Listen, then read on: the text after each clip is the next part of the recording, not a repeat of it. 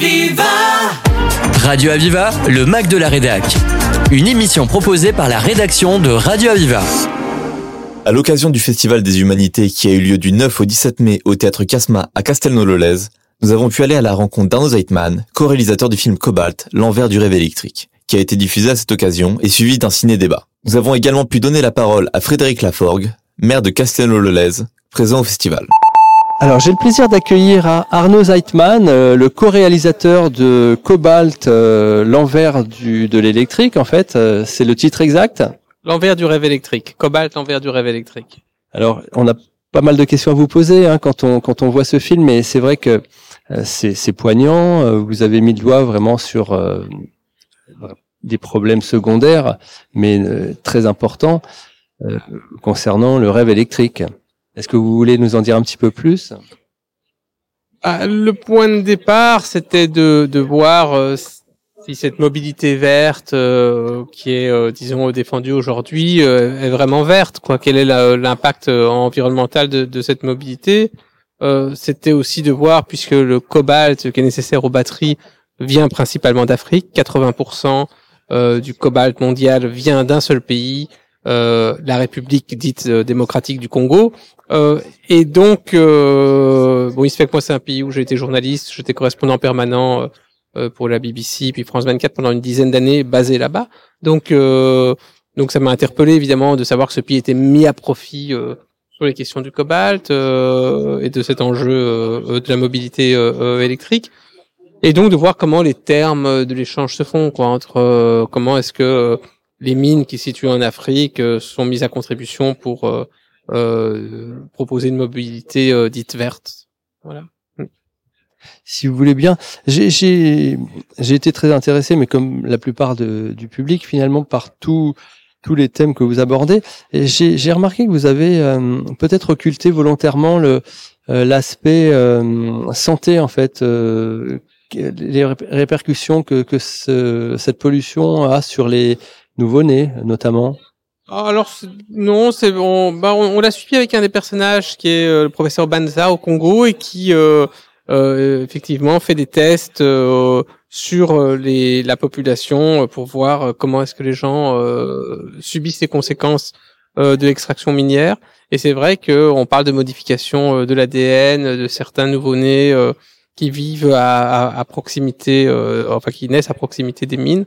Euh, donc oui, oui, c'est un problème aussi euh, qu'on a évoqué. Alors après, faut choisir. Hein, c'est un film. Il y a, il y a, on a que 90 minutes pour tout dire, mais mais euh, aussi on en a on en a parlé aussi un peu. je pensais que vous, vous aviez remis ça pour un second épisode. Non, non, ça va. J'ai passé quatre ans sur le sujet. Je pense que je vais m'intéresser à d'autres choses, mais euh, non, non. Bah, c'est un problème à, à, à différents niveaux. Euh, le pour les gens qui vivent. La question surtout, c'est pourquoi est-ce que les gens ne profitent pas mieux de, de leurs ressources quoi? Euh, Comment se fait-il que les autorités congolaises n'imposent pas euh, un meilleur partage des richesses, ne laissent pas une justice indépendante euh, se développer de manière à ce que bah, les, les lois, parce qu'il y a des lois dans ces pays, hein, c'est pas qu'il n'y a pas de loi, il y a des lois mais elles sont pas respectées. La justice est aux ordres du politique, est aux ordres des hommes d'affaires. C'est très compliqué pour un pays euh, euh, où, où, les gens sont si pauvres, euh, d'arriver à, disons, imposer des normes en toute transparence. Et donc, ça permet euh, euh pas mal d'abus, évidemment. Ouais. C'est vrai qu'on le voit dans le reportage, hein, dans ce film que vous avez co-réalisé avec. Euh, alors, je, je, vais nommer quand même. Quentin Noirfalis, ouais. Et avec euh, donc Louise Rosès Moscovenko qui est qui nous a aidé à écrire, qui a eu l'idée originale du film, et, et puis Muriel Sorbo, notre productrice mais on, voit tous les aspects euh, que vous évoquez et euh, c'est dramatique et je, pense que dans les prochaines euh, décennies, on découvrira encore d'autres aspects de cette réalité. Bah, disons que la question, c'est comment changer. Hein, c'est quand même tout, tout le débat qu'on vient d'avoir ici à l'issue du film. C'est la voiture électrique, c'est bien, c'est mieux, ça émet, ça émet pas de CO2, donc c'est mieux que le moteur thermique. Euh, mais euh, le problème, c'est plus euh, la question, la question du, de la voiture individuelle. Est-ce que, je veux dire, si on veut polluer moins, je, je, pense qu'il va falloir abandonner notre confort euh, de la voiture individuelle. Je pense que les euh, voilà euh, les voitures partagées, le vélo, la voiture que quand on en a besoin, tout ça sont des solutions qui sont en train de voir le jour, qui existent déjà, mais qui doivent être à mon avis davantage développées et, et, permettre à chacun d'avoir. On peut pas demander à des gens de 75 ans de, de, prendre le vélo. Enfin, il y en a qui le font, mais il y en a beaucoup pour qui c'est pas possible. Donc, il y a, y a des, y a, il faut arriver, je pense, à mettre en place des, des politiques qui permettent à chacun de, de, de, s'y retrouver, de pouvoir continuer à avoir un mode de vie acceptable, en tenant compte euh, des défis environnementaux et du de ce réchauffement, de ce changement climatique contre lequel il faut, faut bien qu'on arrive à faire quelque chose. Et je voudrais évoquer euh, peut-être euh, l'aspect euh, politique ou en tout cas l'aspect des rapports que vous avez pu avoir avec les entreprises, enfin les responsables. Notamment, est-ce que vous avez subi des, des pressions ou des menaces? Est-ce que est-ce qu'on peut en parler d'ailleurs? Euh, oui, oui, on peut en parler. On n'a absolument pas subi de menaces. Euh, bon, moi, je travaille au Congo de, depuis longtemps, donc je, je, je, j'ai une certaine habitude. Mais euh, là, on n'a absolument pas subi de menaces. Euh, ce qui a été compliqué, c'est d'accéder aux, aux, entreprises. Ça a été très compliqué. On a eu, il y a beaucoup de portes qui se sont fermées. Quoi. Ça a été très compliqué. Au début, on devait pouvoir filmer chez Renault. Finalement, ils n'ont pas voulu. Euh, on, euh, en Chine, on avait euh, euh quelqu'un responsable d'une entreprise euh, dans la transformation des fabrications des batteries. Finalement, il s'est dérobé. donc, on n'a pas pu filmer du tout en Chine malgré nos nombreuses tentatives. On a, alors que la Chine est, il faut savoir, le pays où les batteries euh, sont fabriquées, puisque le, cobalt est sorti du Congo principalement par des entreprises chinoises, mais pas uniquement. Euh, mais il va systématiquement en Chine où il nous revient ensuite sous forme de batterie. Enfin, il revient au constructeur sous forme de batterie. Euh, mais donc on n'a pas pu filmer en Chine. On a, oh, il y a, beaucoup d'endroits où on n'a pas pu filmer, c'est sûr. Et puis on a tenu, disons, on a à la, et puis, et puis alors, on s'est intéressé au recyclage. Alors on a pu euh, obtenir des données, mais on a une fois de plus euh, les entreprises euh, qui s'occupent de recyclage ont pas nous ont pas laissé filmer vraiment le processus du recyclage. Elles nous ont donné des images, mais elles nous ont pas laissé le filmer nous-mêmes.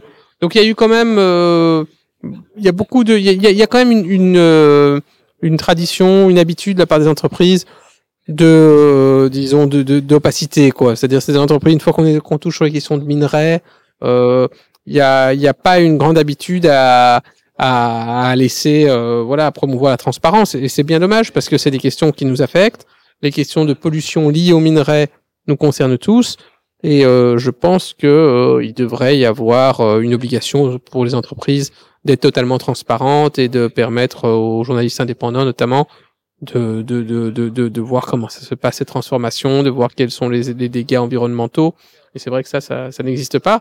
Alors bon, on a on a réussi à trouver des, des chemins de traverse, des voies d'accès, on a on a on a réussi à avoir des informations, mais mais mais c'est vrai que c'était pas évident. Euh, c'est pas évident de travailler, euh, de faire des films sur les entreprises en fait, surtout sur des entreprises aussi importantes comme euh, Glencore, qui euh, est un trader qui a pas voulu nous parler, comme bon Volkswagen nous a parlé, mais mais, mais on n'a pas pu filmer énormément le, processus. Donc voilà, c'est pas évident de, de, de, faire des films sur des entreprises. Et euh, donc peut-être une dernière question concernant l'accueil de ce film auprès de des, des, politiques ou en tout cas auprès de, du public européen? Bah, le film est visible sur Arte, sur le site de Arte, arte.fr.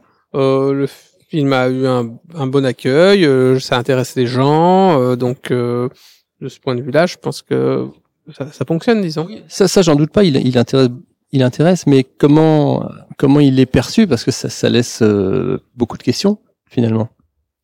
Oui, ça laisse beaucoup de questions et on sort un peu des vérités toutes faites, je pense. Euh, on, avec ce film, on, donc, euh, mon, équipe et moi, on a essayé de ah, de montrer que la voiture électrique n'était pas la solution à tout, alors qu'elle est quand même brandie comme la solution à tout. Euh, et euh, mais sans sans totalement la démolir non plus hein, ça ça, ça pollue moins donc euh, c'est une solution intéressante donc on essaye d'ouvrir le débat sur euh, vous savez je, pense que plus on sera je pense qu'on est nombreux aujourd'hui à à secouer un peu le cocotier à dire euh, attention on est en train on va dans le mur il faut trouver d'autres solutions donc Maintenant, il faut que, euh, je veux dire, c'est, il faut que, que, ceux qui, ont la fibre politique, plus politique, disons, euh, traduisent peut-être un engagement politique euh, en, en. C'est vrai que est-ce que, est-ce que, je veux dire, on est chacun conscient des, des problèmes écologiques, mais on est chacun, on a chacun notre mode de vie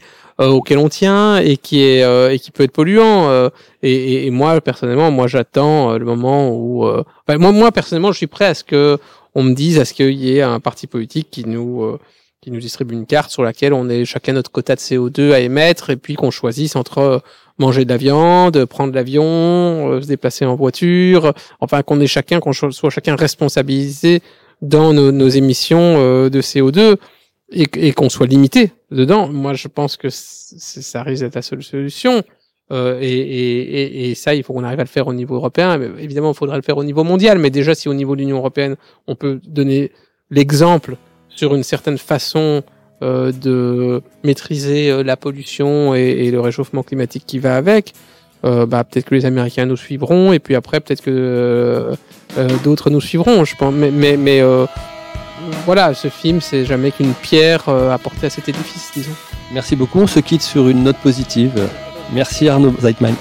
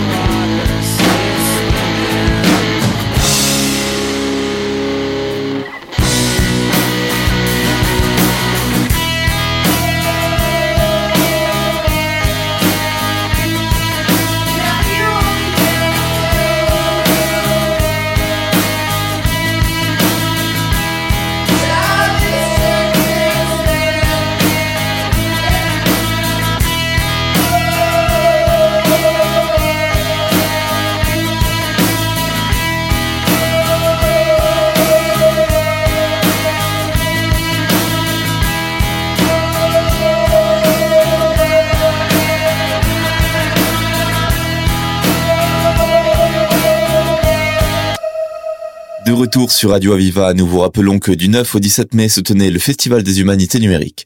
Dans la première partie de cette émission, Stéphane Poilvert a donné le micro à Arno Zeitman, co-réalisateur du film Cobalt, à l'envers du rêve électrique. Et maintenant, nous retrouvons Frédéric Laforgue, maire de Castelnau-le-Lez. Et le plaisir d'accueillir Frédéric Laforgue, le maire de Castello-le-Lez, qui va nous faire un petit résumé de, de cette journée. On a déjà découvert euh, un film, j'allais dire un film poignant hein, sur euh, euh, sur le cobalt et puis toute sa mise en œuvre. Le cobalt qui est utilisé aujourd'hui pour les batteries électriques et en particulier pour les véhicules électriques. c'est vrai que ben, quand on voit ce film, on est on est bien secoué. on se remet on se remet bien bien en cause. c'est en même temps aussi une réflexion sur euh, la solution qui est trouvée aujourd'hui avec le véhicule électrique euh, pour répondre euh, aux normes écologiques, hein, pour éviter la consommation de, de CO2, ben c'est vrai qu'on il y a des pistes, hein, des pistes sur l'hydrogène. Euh, on le voit sur sur Béziers en termes d'innovation. C'est aussi euh, des pistes d'amélioration euh, de l'espace public et et des voiries, hein, avec des voiries dédiées au covoiturage.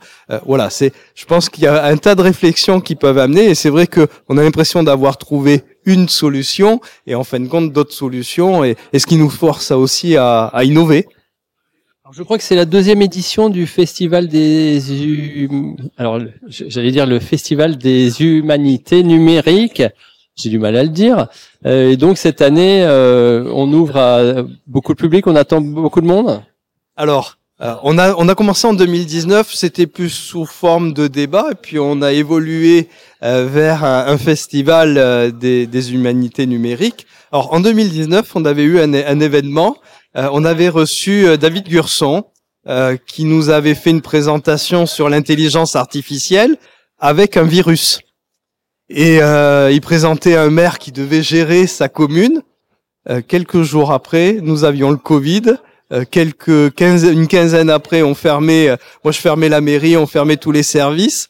Et Bon, j'espère que pendant ces, ce festival d'humanité numérique, on parlera pas d'autres d'autres virus, mais mais en tout cas, oui, on, ben on attend pas mal de monde. C'est surtout une réflexion ben, sur euh, sur l'IA, sur sur le Web 3, voilà, sur euh, sur beaucoup de sur beaucoup de choses euh, où ben, l'homme doit garder sa place et euh, voir la limite euh, ben, à la fois de l'intelligence artificielle, du numérique, et, et, surtout le numérique ne doit pas remplacer l'homme. Donc il y a toute cette réflexion, et, et je crois qu'on remet l'humain euh, au, au, centre de ces de ces réflexions sur et, ce festival des humanités numériques avec avec l'université Paul Valéry nous permet un petit peu de aller de dézoomer et puis prendre un peu de hauteur et puis nous apporter plein de réflexions et puis surtout réfléchir sur notre avenir.